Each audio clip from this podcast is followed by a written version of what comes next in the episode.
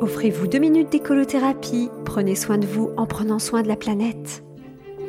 Bonjour, c'est Flora et Brige. Dans ma dernière chronique, je vous présentais la règle des 5 R de Bea Johnson, l'une des pionnières du zéro déchet. La première des 5 règles, tiens, règle, ça commence aussi par un R, c'est refuser. Refusez les échantillons qu'on vous offre gratuitement dans les hôtels ou certains magasins. Refusez qu'on vous emballe un cadeau de papier cellophane. Oui, même si c'est soi-disant gratuit, rien n'est jamais gratuit.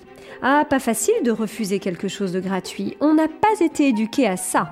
Mais ça va plus loin. Refuser d'acheter un produit à la composition douteuse, refuser un produit à l'origine ou à la destination désastreuse, refuser ça semble si simple en apparence puisque ça implique une simple mais il s'agit probablement de la règle la plus exigeante, donc la plus efficace pour votre développement personnel comme pour celui de la planète.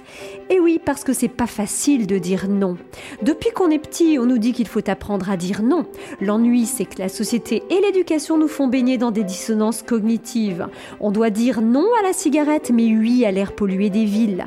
On doit dire non à la drogue, mais oui à plein de doses de médicaments qui se prononce drug en anglais. On doit dire non à la malbouffe industrielle, mais oui au repas de certaines cantines scolaires douteuses.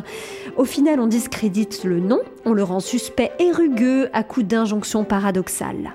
Non, les bonbons, ce n'est pas bon pour la santé, mais je t'en offre à titre de récompense chaque fois que tu feras quelque chose de bien. Non, les échantillons, c'est 30 fois plus d'emballage que de produits, mais quand même, c'est gratuit, on ne refuse pas quelque chose de gratuit.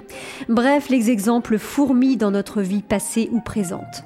Sachez que la règle des 5 R a été pour moi un formidable outil d'évolution personnelle, car ce premier R, refusé, un outil d'affirmation de soi et pas seulement de militantisme.